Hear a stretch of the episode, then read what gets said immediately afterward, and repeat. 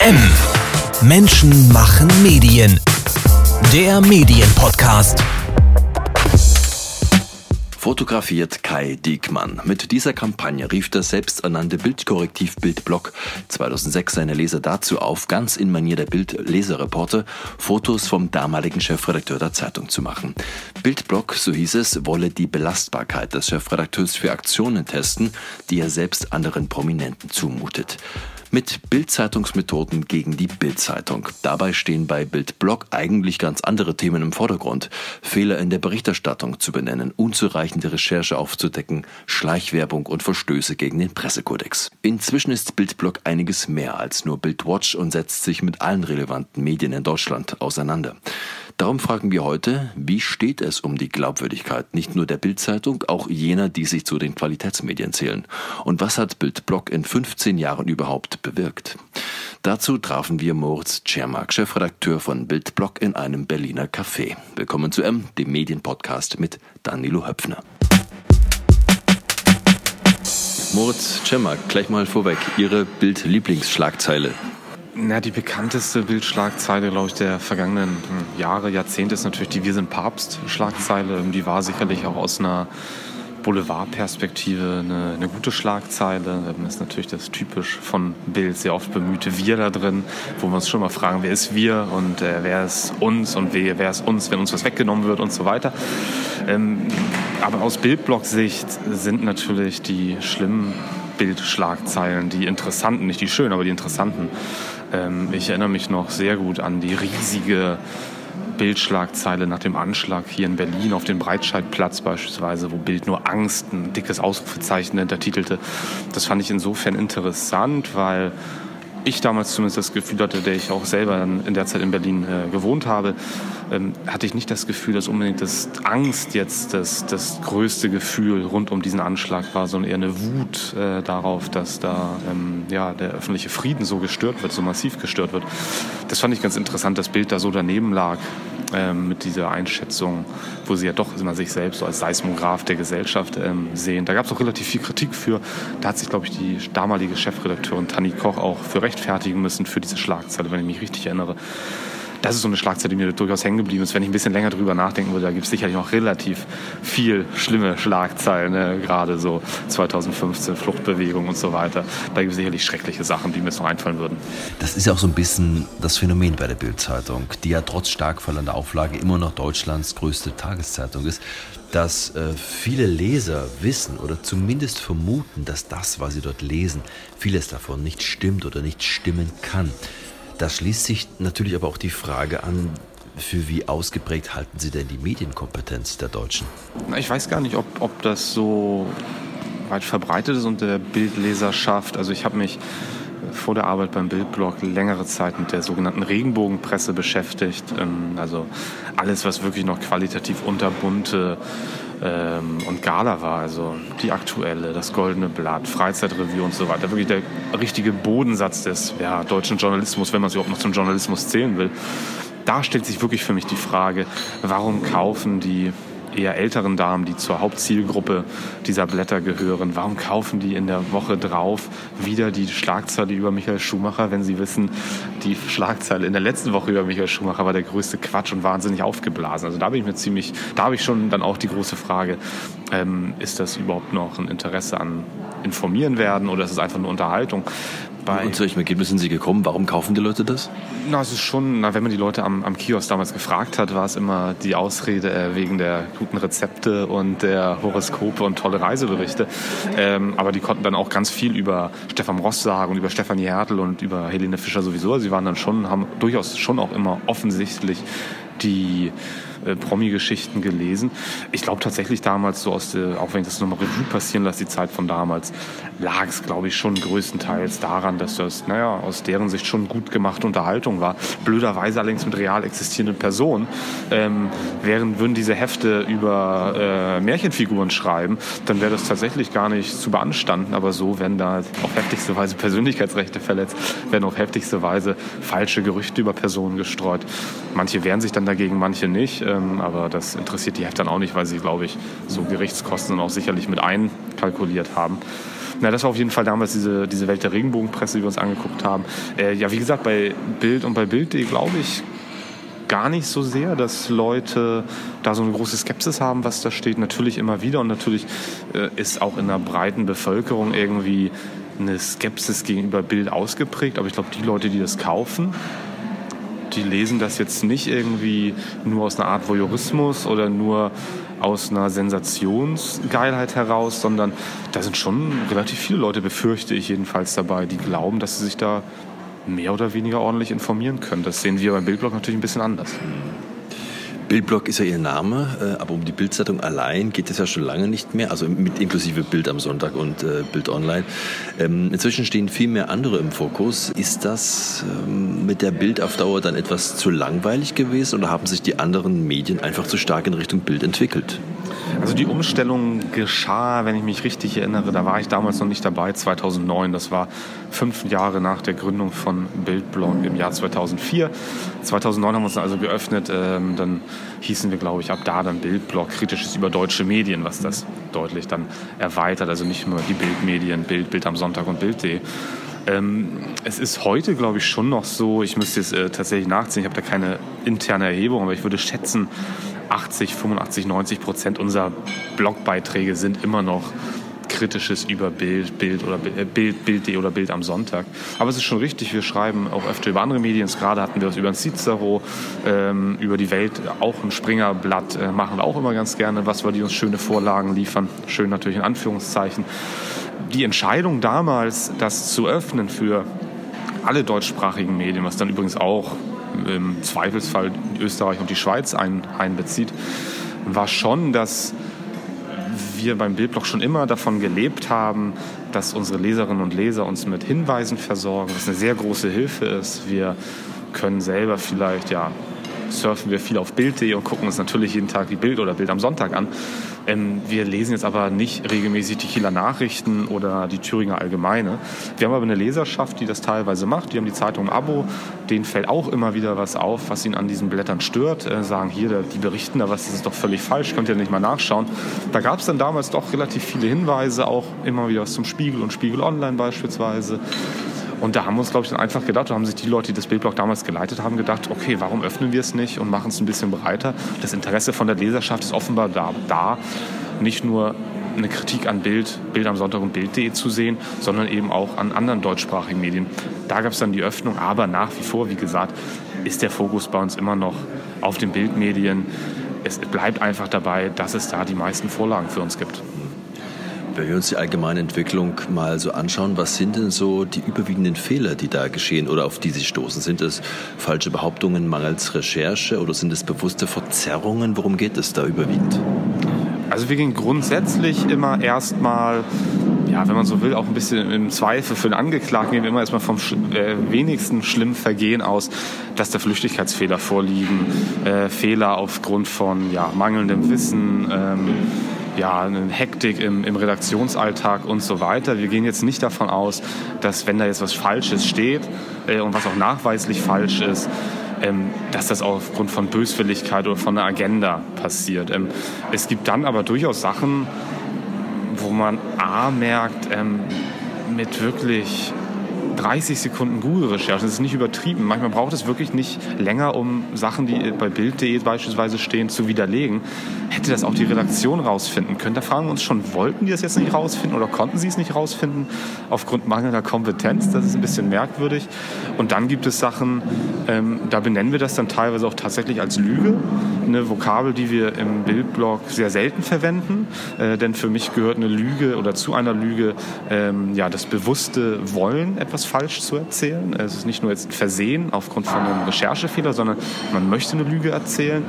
Ähm, beispielsweise gab es vor einer Weile die Geschichte, dass eine oder zwei Kitas, die aber zusammenhängen in Leipzig, ähm, ja, so titelte Bild, mehrere Tage lang Schweinefleisch verboten haben. Ähm, das Wort Verbot finde ich in diesem Zusammenhang wahnsinnig problematisch, ähm, denn es war nach wie vor, ich versuche es kurz zu machen, weil die Geschichte ist auch schon wieder ein bisschen äh, zurückliegt, müssen wir nicht wieder im Detail ausgraben, aber ähm, wenn man sich die Geschichte ein bisschen genauer angeguckt hat, war es eben so, dass, dass Kinder da durchaus nach wie vor auch ihre Bockwurst mitbringen konnten oder eine Salamistulle essen konnten. Die Kita selbst hat einfach nicht mehr Schweinefleisch angeboten. Das kann man immer noch schlimm finden und äh, das, den Untergang des Abendlandes irgendwie herbeibeschwören, aber ein Verbot im Sinne von, äh, wer eine Schweinefleisch ähm, oder ja, eine, eine Kassler, einen Kasslerer mitbringt oder was weiß ich, was auf Schwein so ist, ähm, der wird da jetzt rausgeworfen, weil er gegen Verbot verstoßen hat. Das gab es wahrlich nicht. Und wo wir dann tatsächlich von einer Lüge gesprochen haben, war, als der Redakteur Timo Lokoschat, der auch in der Bildredaktion eine recht hohe Position bekleidet, ähm, in einem Artikel behauptet hat, dass ein Kita-Plan, ein Jahresplan mit Festen, äh, wo dann ja so Feste eingetragen wurden, wie Nikolausfest und so weiter. Darum ging es eben in dem Thema. Ähm, er behauptete, dass da bestimmte Sachen rausgestrichen wurden und bestimmte Sachen überhaupt nicht drinstehen, ähm, dass irgendwie jetzt ähm, das, das Zuckerfest des Islam da drin steht und andere Sachen, die rausgestrichen wurden und so weiter. Für diese Behauptung muss ihm dieser Jahresplan vorgelegt haben, vorgelegt haben, sonst hätte er diese Behauptung nicht aufstellen können aus meiner Sicht. Ich hatte diesen Plan auch und habe gesehen, das stimmt einfach nicht, was er schreibt.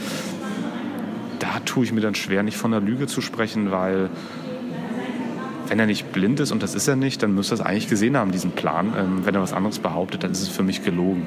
Ähm, ist, wie gesagt, eine Voka Vokabel, die wir sehr selten im Bildblock benutzen. Ähm, wir sind auch weit entfernt davon, von Fake News zu sprechen. Ähm, nicht nur, weil dieser Begriff natürlich inzwischen völlig verwässert ist, ähm, weil natürlich jetzt in der Zeit von Donald Trump auch einfach kritische Berichterstattung Fake News schon sind, aber auch im originären Sinne, also dass jemand bewusst falsche Nachrichten verbreitet, das ist jetzt nichts, was wir der Bild täglich oder wöchentlich oder monatlich vorwerfen. Ähm, das, das findet so im Bildblock nicht statt. Im Gegenteil, ähm, wir können schon auch oft nachweisen, dass es einfach auf schlampiger Recherche basiert, was da so teilweise falsch im Blatt steht oder bei Bild.de. Die Inhalte der Berichterstattung ist das eine. Es gibt aber auch andere Kritik äh, an den Medien, inzwischen auch immer mehr an den Qualitätsmedien. Rechnen wir mal die Bildschwester Welt durchaus mit dazu. Im Mai gab es eine Ausgabe der Welt, die komplett von VW gestaltet wurde. Im Impressum stand dann Herbert Dies, VW-Vorstand. Wir reden hier nicht von irgendeiner kleinen Lokalzeitung, die das macht und nur so überleben kann. Wir reden hier von Axel Springer. Äh, ist das noch Journalismus? Nee, finde ich nicht. Ähm, ich war auch relativ schockiert von der Sache. Das haben ja dann auch die Kollegen von Übermedien, äh, deren Gründer eben auch Stefan Niggemeier ist, der auch damals 2004 mit Christoph Schultheiß zusammen das Bildblog gegründet hat und jetzt eben die, das medienkritische Portal Übermedien betreibt.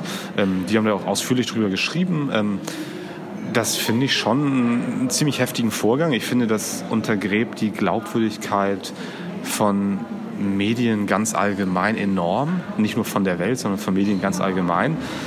Ähm, ich mache mir doch keine Illusionen. Wir leben natürlich da beim Bildblog durchaus auch ähm, mit diesem sehr starken Fokus der Medienkritik, den wir haben ähm, auch in einer gewissen Art Blase natürlich und, und finden das jetzt sehr schlimm. Ich, man müsste mal rumfragen auf der Straße, wie schlimm Leute sowas finden, dass der VW-Chef da jetzt irgendwie auf jedem Foto zu sehen ist und das war ja tatsächlich irrsinnig. Also ähm, diese Weltausgabe, das nur noch mal so zur Erklärung, wenn ich mich richtig erinnere, war so, ähm, dass da sehr viele Autothemen drin waren, auch E-Mobilität, viele VW-Themen drin waren. Dann war aber natürlich auch da kommt so eine Weltausgabe da natürlich nicht drum herum, auch einfach weltpolitische Themen. Und wenn es dann um Donald Trump beispielsweise ging, dann haben die da tatsächlich ein Foto von, nicht irgendein Foto von Donald Trump genommen, sondern eins, auf dem dann der VW-Chef auch mit drauf war. Also was ist denn das für eine, für, eine, für eine Auswahl? Was ist das für ein Verständnis von Journalismus? Wir nehmen jetzt hier die Fotos, wo auch wirklich dann der VW-Chef mit drauf zu sehen ist. Ich hoffe, ich erinnere mich da jetzt richtig, das ist ja auch schon eine Weile her. Aber da gab es wirklich, wirklich ähm, irre, irre Teile irgendwie dieser Ausgabe. Der Presserat hat das jetzt ja auch gerade, glaube ich, mit einer äh, Missbilligung besehen, versehen. Das ist jetzt äh, bei den sowieso schon schwachen Strafen des Presserats noch mal nicht mal die stärkste der Rüge, sondern eine Missbilligung. Ähm, ich fand wirklich, das wäre locker eine Rüge wert gewesen. Ähm, gerade auch der Umstand, ähm, der gerade jetzt genannt wurde, dass Herbert Diester jetzt auch als Chefredakteur, glaube ich, mit im Impressum stand. Ähm, das ist schon, glaube ich, ein sehr einmaliger Vorgang gewesen, der mit Blick auf die Reputation von Medien relativ problematisch ist. Und es gibt natürlich auch noch eine ganze andere Reihe von Fällen. Also wenn ich als Leser auf Spiegel Online gehe, dann starten im Hintergrund 50 bis 100 Tracker. Meine Daten werden abgeschöpft. Viele Tageszeitungen leiten unseriöseste Werbeanzeigen auf ihren Online-Seiten weiter, von dubiosen Geldanlagen bis, bis hin zu Online-Kriegsspielen. Setzen die seriösen Medien hier ihre Glaubwürdigkeit aufs Spiel? Wie bewerten Sie das? Also ich kann verstehen, weil wir betreiben das Bildblock ja auch als ja, mehr oder weniger wirtschaftliches Projekt, also wir versuchen zumindest davon zu leben, äh, kann ich verstehen, dass Redaktion und Verlage momentan sehr zusehen müssen, wie sie ihre Leute bezahlt bekommen. Ähm, die, das ist jetzt tausendmal schon erzählt worden, die Einnahmen im Printbereich brechen weg, sowohl was die Erlöse aus dem Verkauf angeht, als auch was das Anzeigengeschäft angeht.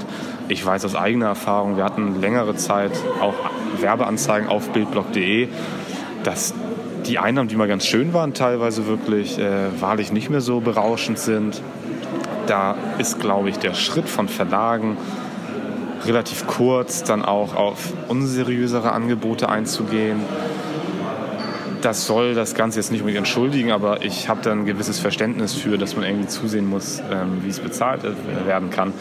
Äh, ich glaube aber schon, dass gerade bei so unseriösen Werbung, die da wirklich auch auf, wie schon gesagt, auf sehr seriösen Seiten zu finden ist. Also weiß ich nicht, hier erzählt Hans Meiser die zehn goldenen Tipps für eine, für eine tolle Rente oder ähm, selbst Günther Jauch empfiehlt, jetzt in Bitcoin investieren. Ähm, da weiß man natürlich, oder kann man schon ahnen, dass da jetzt nicht so wahnsinnig viel dran ist, weil man irgendwie Günther Jauch nicht als den großen Bitcoin-Pionier kennt.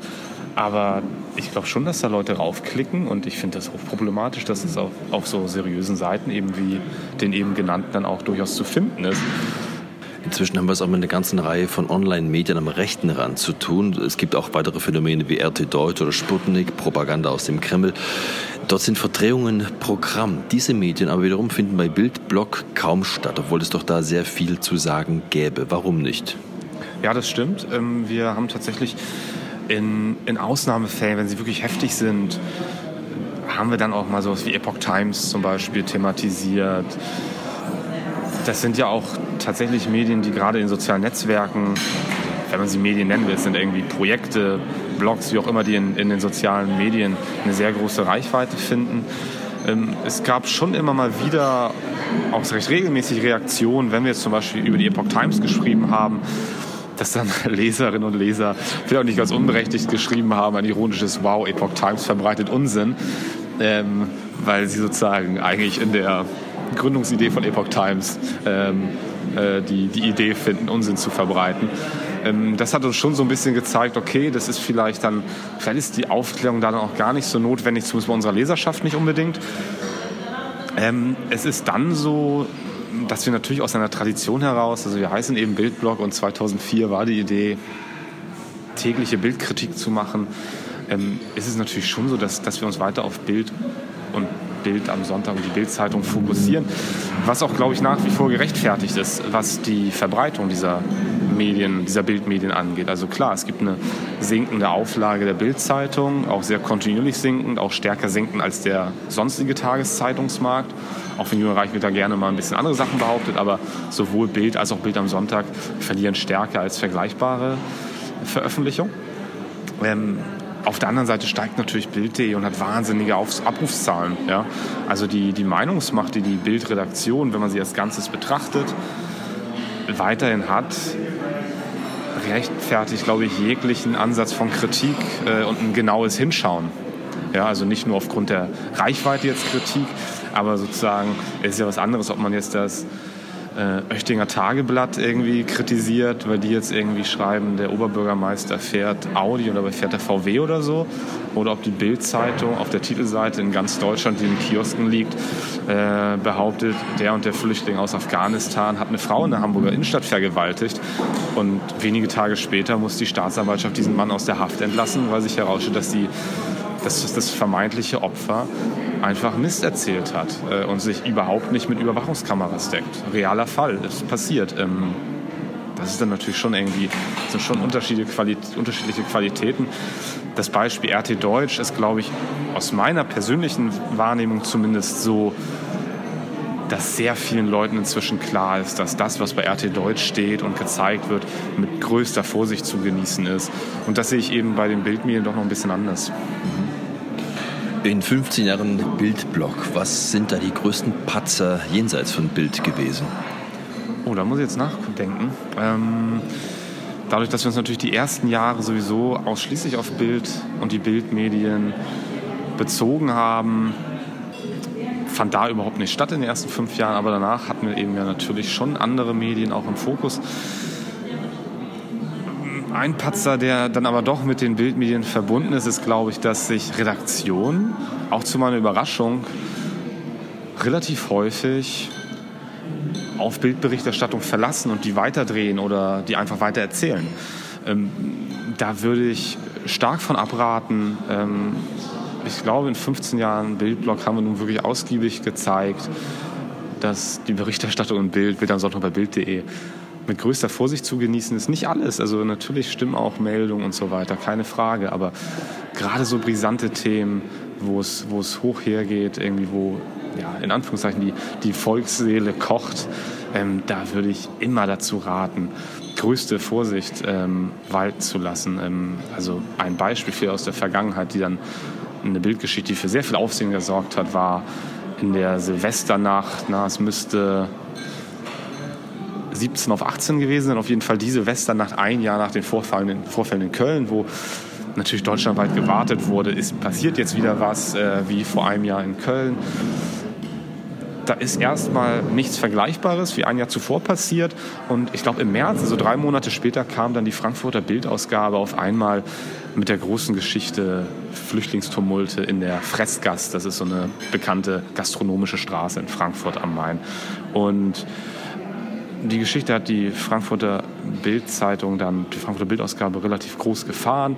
Die hatten so einen Gastronom, der sagt, ja hier in meinem Laden, da haben sich die Flüchtlinge völlig daneben benommen und äh, die haben Jacken geklaut und Frauen an den Hintern gepackt und so weiter. Die haben richtig randaliert hier und die Bildredaktion hat es dann noch ein bisschen so fortgeschrieben, dass da irgendwie Züge mit hunderten Flüchtlingen auch nach Frankfurt gefahren sind und so weiter. Ähm, das hat natürlich in allen Kreisen am ganz rechten Rand riesige Wellen geschlagen. Ja, es wurde hier, es hat sich wiederholt und so weiter. Und auch andere Medien haben da relativ groß darüber berichtet. RTL war natürlich vorne mit dabei und so weiter. Seit eins hat, glaube ich, mit, den, mit dem Wirt auch ein Interview geführt. Ja, um die Geschichte kurz zu machen, am Ende stellte sich raus, dass das alles überhaupt nicht stattgefunden hat. Der Mann hat sich das ausgedacht. Ähm, er hatte zwar eine Zeugin, ähm, die das Ganze auch vor Kamera und auch im Bild dann ähm, bestätigt hat. Da fanden dann aber die Ermittler raus, dass die an Silvester gar nicht in Frankfurt war, sondern irgendwie in Serbien oder ja, in Belgrad, glaube ich, war sie. Da gab es nämlich Flugtickets, die vorlagen. Die konnte also gar keine Zeugin sein. Ähm, da gab es noch Prozesse, glaube ich, äh, gegen diesen Mann. Ähm, ja, das ist natürlich eine, und, und wie gesagt, das ist, das ist so eine Geschichte, die dann ja sehr willfährig irgendwie von anderen Medien aufgegriffen wurde. Gott sei Dank haben manche Frankfurter Lokalmedien, also vor allem die Frankfurter Rundschau, ich glaube auch die Frankfurter Neue Presse, haben da dann nochmal deutlich genauer hingeschaut. Die haben auch nochmal genauer hingeschaut, dann konnte man das ein bisschen auflösen. Das war wirklich ein großer GAU. Das war übrigens, um nochmal auf das äh, zurückzugreifen, von dem ich vorhin gesprochen habe, das war einer der Fälle, wo wir Bild durchaus die Verbreitung von Fake News vorgeworfen haben, denn es war offensichtlich dieser Mann, dieser Wirt, der da der Kronzeuge war, der zentrale Zeuge für diese Geschichte, hatte offensichtlich das Interesse, diese falsche Geschichte zu verbreiten. Ähm, das hat Bild einfach, einfach weiter verbreitet mit der extremen ja, Meinungsmacht, die sie hat. Ähm, der Mann war übrigens dann auch, wenn man sich die Facebook-Seite von anschaut, war sehr, ja, vorsichtig gesagt, Merkel-kritisch. Es passte also sehr, sehr gut diese Erzählung offenbar in seine, seine politischen Ansichten hinein. Genau, das war ein Fall, wo wir, wo wir von Fake News gesprochen haben. Ähm, hatte dann ja auch in der Bildredaktion diese, diese spezielle Geschichte durchaus Folgen. Ähm, Björn Reichelt hat dann einen größeren Kniefall gemacht in einem Tagesspiegel-Interview hat da dann auch angekündigt, Ernst Elitz als Ombudsmann einzusetzen, der bis heute Ombudsmann ist, der aus meiner Sicht ein reines Feigenblatt ist, aber den gibt es immerhin noch. Das waren dann so Folgen aus dieser Geschichte. Und ja, das wäre vielleicht so was, das Erste, was mir einfällt, wo wirklich, wo ich, wo ich manchmal denke, Mensch, andere Redaktionen, bisschen vorsichtiger vielleicht mit gerade exklusiven Bildnachrichten umgehen. Ich habe gelesen, dass Sie sich oft als Schlussredaktion missbraucht gesehen haben, da Bild tatsächlich auf Ihre Meldungen einging und online auch zahlreiche Korrekturen vorgenommen hat im Nachgang. Da kann man doch eigentlich nur gratulieren, oder? Ja, das ist kein großer Unmut. Es gab auf jeden Fall mal, das ist aber auch schon tatsächlich eine ganze Weile her, den Versuch, natürlich auch den lustig gemeinten Versuch von Christoph Schulters und Stefan Niggemeier waren das, glaube ich, damals noch, das Ganze mal in Rechnung zu stellen für Bild.de. Ähm, die haben einfach mal archiviert, äh, auch tatsächlich mit Screenshots archiviert. So sah der Artikel vor dem Bildblog-Eintrag aus, so sah er nach dem Bildblog-Eintrag aus. Offenbar haben, hat die Bild.de-Redaktion hier auf unsere Recherche zurückgegriffen. Ähm, das könnte man noch mal in Rechnung stellen. Da ist nie Geld angekommen. Ähm, eben, man müsste es vielleicht noch mal neu versuchen. Vielleicht sind da jetzt neue Leute am Werk, die sehen, ja doch, wir nutzen das teilweise.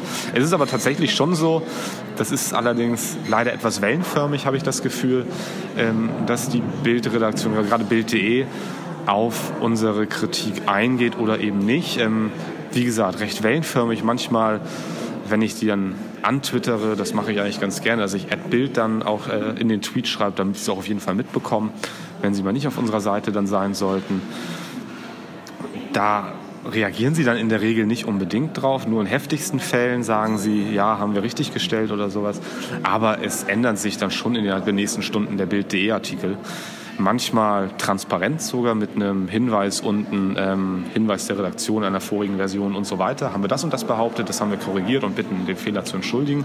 Das finden wir dann gut, das tragen wir in der Regel auch immer gern nach äh, in unseren Beiträgen, denn das gehört ja auch dazu, dass wir es dass dass richtig finden, wenn dann auf transparent auf Fehler eingegangen wird. Manchmal ändern sie es dann auch klammheimlich, was sie, glaube ich, deutlich lieber tun, so jedenfalls mein Gefühl. Manchmal interessiert sie es auch überhaupt nicht. Okay. Ja. Hallo, Schatz. Hallo. Na, wie war's? Anstrengend.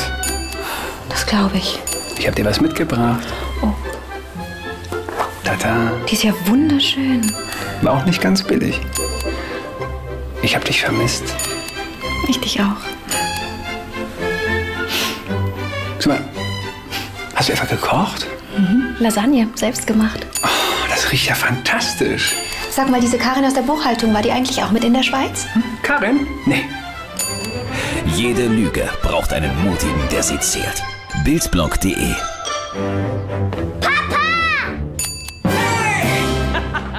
Es hat in der Vergangenheit verschiedene öffentlichkeitswirksame Aktionen auch gegeben von äh, Bildblog, ein TV-Spot. Es gab die Aktion fotografiert Kai Diekmann. Da ist es inzwischen etwas ruhiger geworden. Haben Sie da Ihre Methoden geändert oder geht irgendwann schlichtweg das Geld aus? Äh, finanziell ist es nicht so das Problem. Auch bei dem Werbespot, bei dem wir Anke Engelke und Christoph Maria Herbst damals mitgespielt haben, eine recht aufwendige Produktion war soweit ich das aus, der, aus den Veteranengeschichten mitbekomme, weil ich war damals auch noch nicht dabei, war das einfach eins der großen, der großen glücklichen Umstände, dass wir nicht nur eine breite Leserschaft in, beim Bildblock haben, sondern auch eine Leserschaft, die dann teilweise eben an den richtigen Positionen sitzt, wenn man sowas produzieren will. Ähm, das hat uns, glaube ich, gar kein Geld gekostet letztendlich, sondern es war so, ein, so eine wirklich tolle, eine tolle, für uns sehr glückliche toller, für uns sehr glücklicher Umstand, dass die Lust hatte, das Bildblock zu unterstützen ja. mit so einer Sache. Ist auch ein sehr spezieller Vorgang, dass zwei Persönlichkeiten, wahrscheinlich selbst Opfer in der Bildzeitung Berichterstattung immer wieder sich zusammentun. Ich glaube mit Wirecom-Sendern, die das dann auch kostenfrei ausgestrahlt haben. Das war eine Allianz gegen die Bildzeitung. Das ist doch auch sehr speziell, oder? es freut uns erstmal natürlich sehr, dass, dass wir da immer wieder merken, dass wir nicht allein auf weiter Flur sind, sondern dass es nicht nur in der Leserschaft, sondern auch auf sehr, an sehr prominenter Stelle da Unterstützung gibt. Ähm, da sind natürlich auch andere Leute, das sind Judith Holofernes von der Band Wir sind Helden, äh, Charlotte Roach und so weiter. Ähm, gerade Anke Engelke steht, glaube ich, der Bildzeitung sehr kritisch gegenüber, auch nach wie vor, wenn ich das richtig mitbekomme. Bei Christoph Maria Herbst, da sind mir durchaus auch immer mal wieder Interviews mit Bildmedien begegnet. Ähm, soll er auch gern machen. Ähm, aber genau, also das, das war jetzt sozusagen jetzt einfach aus nicht, nicht, nicht aus finanziellen Gründen. Die, die Kai Diekmann fotografieren wir zurück-Geschichte äh, war natürlich ähm, eine durchaus umstrittene Aktion, glaube ich. Ähm, ich fand sie, fand sie nicht schlecht. Ähm, und ich fand sie ganz gut, die Methoden mal umzukehren. Das war ja, glaube ich, gerade das Aufkommen der sogenannten 1414 Leserreporter. Ähm, da haben wir den Spieß umgedreht.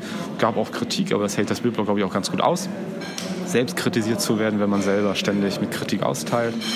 ich finde aber durchaus, und das ist dann vielleicht auch ein Grund, warum wir weniger jetzt äh, an dieser Front machen, dass es schon so ist, dass im Vergleich jetzt beispielsweise vor neun Jahren oder sieben Jahren, also 2010, 2012, ähm, die Berichterstattung der Bildmedien nochmal an Heftigkeit zugenommen hat. Ähm, es gab schon immer, und das darf man auch nicht, nicht verklären, auch unter Kai Diekmann als Chefredakteur gab es schon eklige, üble Kampagnen. Also diese ganze Griechenland-Kampagne, also eigentlich Anti-Griechenland-Kampagne fand unter Kai Diekmann statt. Ähm, das war ekelst, ekelhaftester Boulevardjournalismus aus meiner Sicht. Das haben wir auch sehr ausgiebig im Bildblog kritisiert.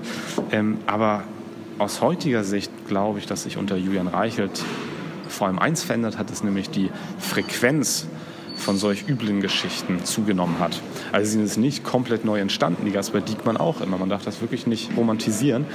Aber unter Julian Reichelt nimmt einfach die Häufigkeit zu. Es ist eine ganz andere Frequenz und da versuchen wir es, glaube ich, momentan seit, seit zwei, drei, vier Jahren einfach noch stärker auf die, auf diese wirkliche Hauptaufgabe des Bildblogs, nämlich die Kritik an der Bildberichterstattung zu fokussieren. Sie selbst leben ja von Spenden beim Bildblog. Auch Werbemöglichkeiten bieten Sie an. Davon sieht man online aber fast nichts. Möchte bei Ihnen niemand werben oder wollen Sie niemanden, um Ihre Unabhängigkeit zu sichern? Ähm, es ist tatsächlich so, dass wir zu, das muss ich auch ungefähr schätzen, 90 Prozent äh, von unseren, von freundlicherweise zur Verfügung gestellten Beiträgen von unseren Leserinnen und Lesern das Bildblog betreiben und auch betreiben können. Und wir haben damals versprochen, dass wir ab einer bestimmten Grenze, das waren äh, 4000 Euro im Monat, glaube ich, an Steady-Unterstützung, die Bannerwerbung abschalten. Ähm, das haben wir damals erreicht. Und das ist der Grund, warum wir keine Werbung haben. Wir müssen noch auf Ihr Impressum zu sprechen kommen. Dort steht Beirut, Libanon. Das kennt man sonst eigentlich nur von, äh, naja, unseriösen äh, Plattformen. Warum gehen Sie diesen Weg?